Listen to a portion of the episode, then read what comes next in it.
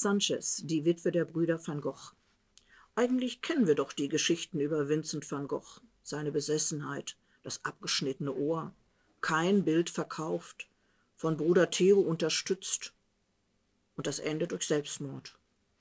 Aber woher kommen die vielen Bilder, die weltweit in den Museen hängen? Theo wird über den Tod des Bruders nicht hinwegkommen. Die Briefe, es sind wohl über 600, wird er ordnen. Man spricht über eine Biografie, über Ausstellungen.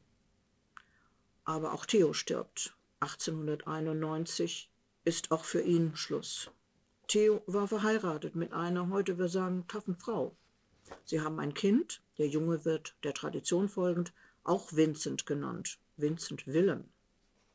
Johanna van Gogh Bonger oder Johanna Bonger van Gogh, diese Problematik kennen wir, glaube ich, auch von Paula, versorgt den Haushalt, das Kind, den nun kranken Mann. Naja, es bleibt ja sicher nicht viel Zeit für ihr eigenes Leben. Nach seinem Tod 1891 wird sie ein doppeltes Erbe antreten, als Witwe der Brüder van Gogh.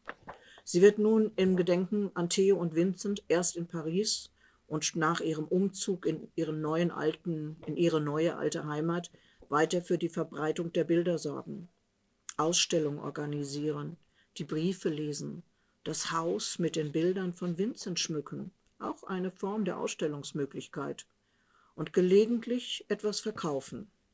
Vincent ist jetzt kein Unbekannter mehr. Sammler und Kritiker haben ihn entdeckt.